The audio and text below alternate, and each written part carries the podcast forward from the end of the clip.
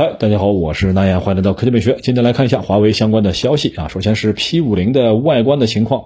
呃，有更多切实的爆料，大家可以看啊。其实呢，即使没有这些爆料啊，我们对于外观呢也有一些了解了。即使呢你不看爆料，你也应该知道华为早前曾经发布过华为 nova 八，那么那款产品的话，基本上你可以看作是华为 P 五零的一个。改版啊啊，那有同学会很奇怪，这个 nova 八是先发的，你这 P 五零隔了快半年了，那它怎么能算是它俩 一脉相承下来呢？原因很简单吧，呃，每一代华为机型的 ID 设计啊，都基本上是传承的一个设计风格，只不过呢，不同定位的机型啊，比如旗舰也好啊，终端也好，或者入门也好啊，它们在细节、配置以及各种各样的元器件采用方面呢略有差别，呃，比如说直屏也好。啊，或者曲面屏也好，又或者呢是机身背部某一些元素的摆放啊和设计也好，但基本上你离远了看啊，都是一个风格下来，这个是没有疑义的。呃，还有呢，就是很多人关心的时间嘛，从最早啊，大家按照往年经验预测的三月份到四月份，一直到五月份，到现在呢，其实还没有一个准准确确的时间。呃，我自己还是相信吧，华为能发布。这个 P 五零，尽管呢是困难重重，尽管呢是货量非常的少，当然呢，业界也有很多悲观的消息啊，就是说现在麒麟九千芯片的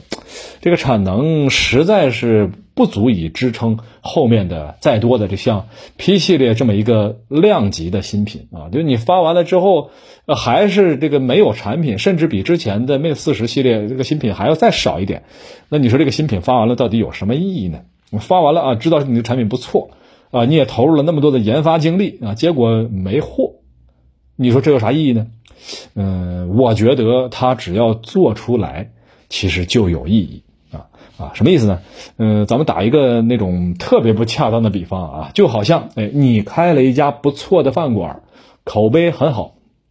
但是呢，突然有一天，你的供应商那边啊，就比如说原来卖给你原材料的啊，就卖给你呃肉蛋菜啊这些。供应商他突然因为有一些特殊的原因就不供给你货了，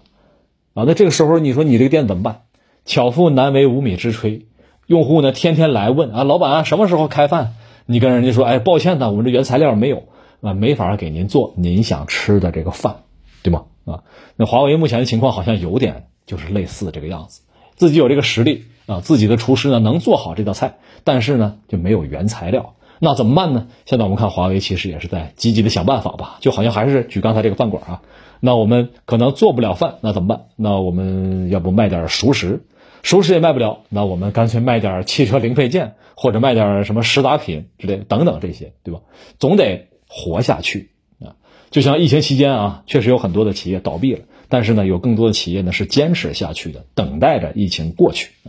我们也相信华为呢能够挺过难关吧。那从最新的消息来看呢，下一代的麒麟芯片呢也在研发当中，并不是说因为哎我们这个饭馆啊未来做不了饭了，我这个厨师就不研究新菜了啊。相反啊，越是在我们现在困难的时候呢，越要为未来的重新崛起做准备。也期待华为能够尽早的